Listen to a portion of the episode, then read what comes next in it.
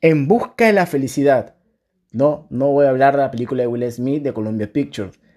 Voy en este segundo podcast a explicarle que sí, en todo momento siempre queremos ser felices.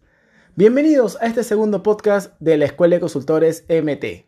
Les saluda Miguel Tarazona. Un placer recibirlos. Todos los seres humanos actuamos motivados por nuestras preferencias. Estudiamos una cosa u otra en función de nuestros gustos personales nuestra proyección de futuro, nuestros intereses laborales o económicos, nuestras posibilidades de acceso a un tipo de formación u otro. Pero siempre nos guía la búsqueda de la felicidad. Es, pues según Pascal, el motivo de todas nuestras acciones, incluso de las que causan nuestra perdición. ¿Qué debemos hacer para ser felices? Las respuestas son múltiples, ya que depende de cada ser humano, pero todas tienen un punto en común Debemos actuar según lo que más nos conviene, primando la razón sobre el impulso.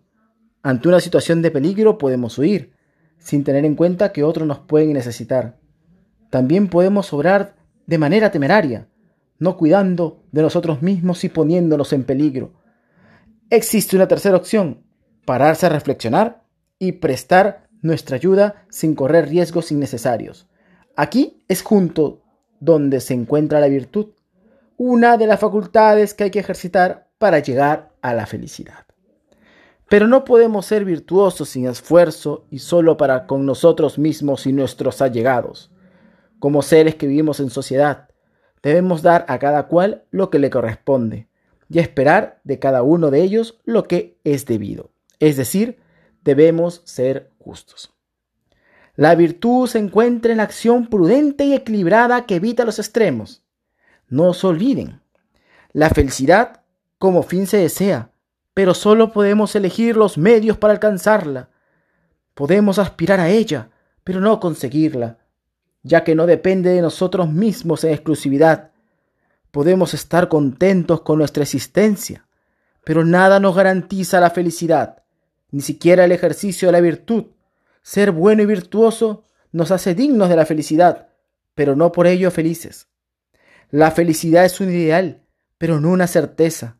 En nuestra vida influyen circunstancias que no dependen de nuestra voluntad. Hasta el momento de la muerte no podemos decir si hemos sido o no felices.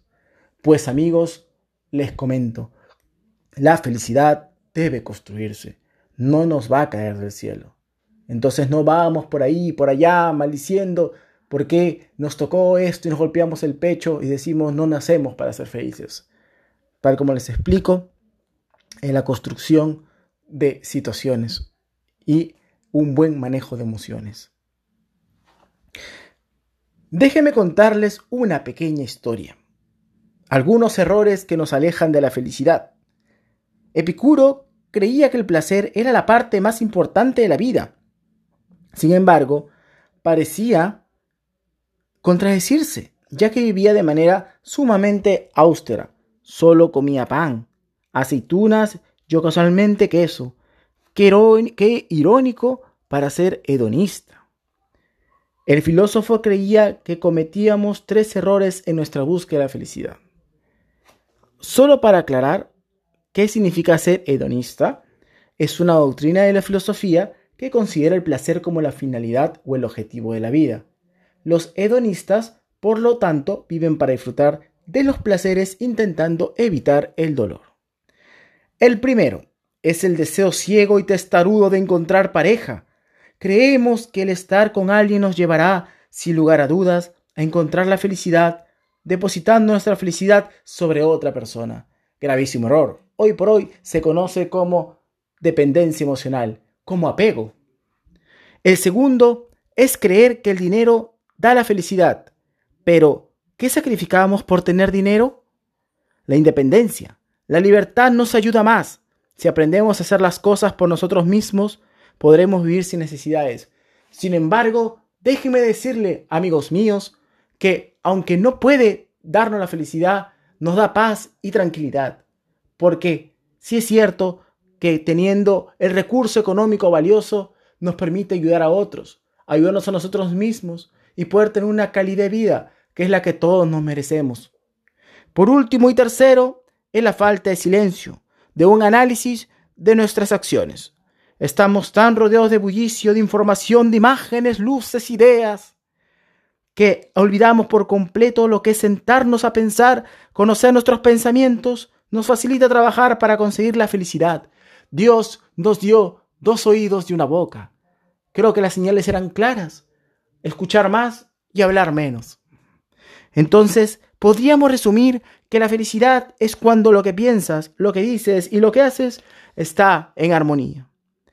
Y un punto para poder cerrar este segundo podcast es realmente a qué le tenemos miedo.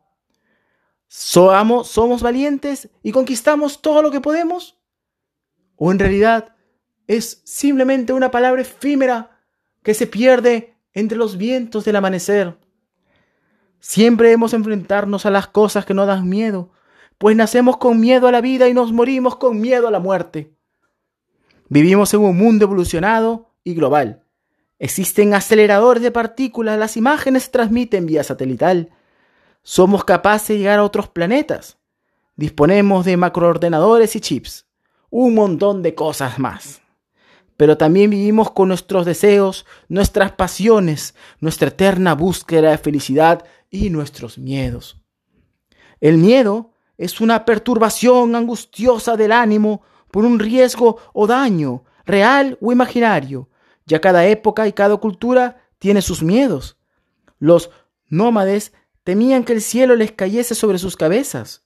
El hombre medieval temía a las brujas y a los bosques. ¿Recuerdan cuando tantas películas hemos visto cómo quemaban a las mujeres simplemente por de repente contradecir lo que vendría a ser la religión católica hoy?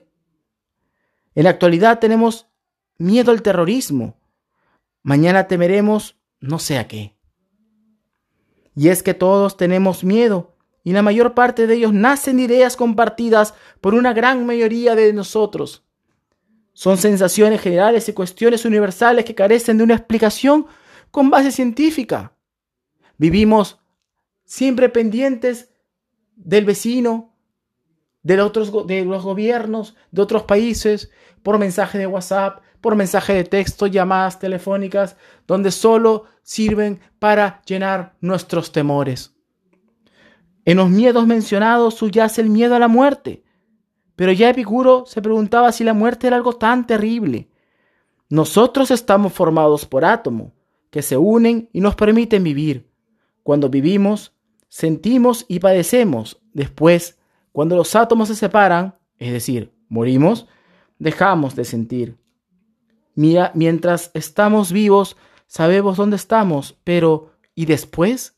Vienen los cuestionamientos. ¿Habrá un cielo, un infierno, un inframundo? ¿A dónde terminaremos? ¿Dónde iremos a parar? Si no nos preocupaba dónde estábamos antes de nacer, ¿por qué ahora nos preocupa dónde estaremos al morir? ¿Se han hecho esa consulta? Qué interesante, ¿verdad? Pues aquí aflora otro miedo, la existencia de un Dios juez y castigador, que Epicuro ya desmontó. Dios o los dioses no se ocupan de lo que sucede en el mundo. Si así fuese, no habría tantos males, dolores, catástrofes, guerras. Y si se preocupasen, al ser omnipotentes, ¿por qué permitirían que todo esto sucediera? No tiene sentido que vivamos preocupados por lo que pasará tras la muerte. A nada en la vida se le debe temer, solo se le debe comprender. Señores, este miércoles 15 de abril yo les deseo una buena noche. Vive la vida, pues esta es muy simple, no hay necesidad de complicarla. Un fuerte abrazo y cuídense mucho.